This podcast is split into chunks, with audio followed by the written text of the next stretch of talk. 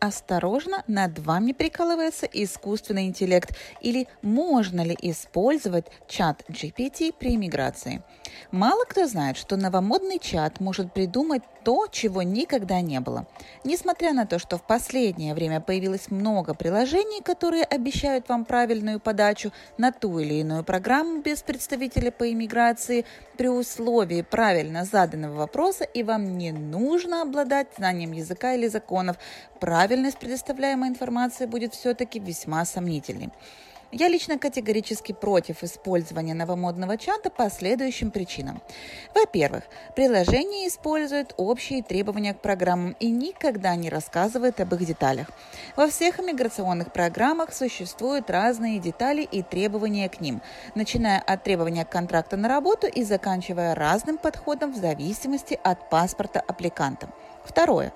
Несмотря на то, что чат дает общие знания по иммиграции, что просто-таки замечательно, так как иммиграционное право Канады существенно отличается от других стран. Он не способен предоставить вам список нужных документов на подачу, так как он сугубо индивидуален. А если каких-либо документов не хватает, пакет вернут обратно из-за недокомплектации. Называется File Being Incomplete со статусом «Отказано». В-третьих, чат никогда не принимает во внимание страну исхода аппликанта. Список требуемых документов для выходцев той или иной страны нужно всегда находить только вручную. Четвертое.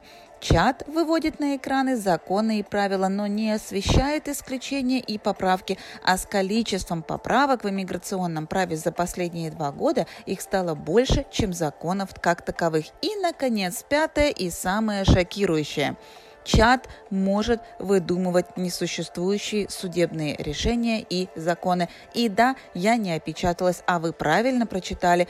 Пару месяцев назад провинция Манитоба и территория Юкон обязали юристов и тех, кто сам представляет себя в судах, в обязательном порядке декларировать, если они использовали искусственный интеллект при комплектации файла.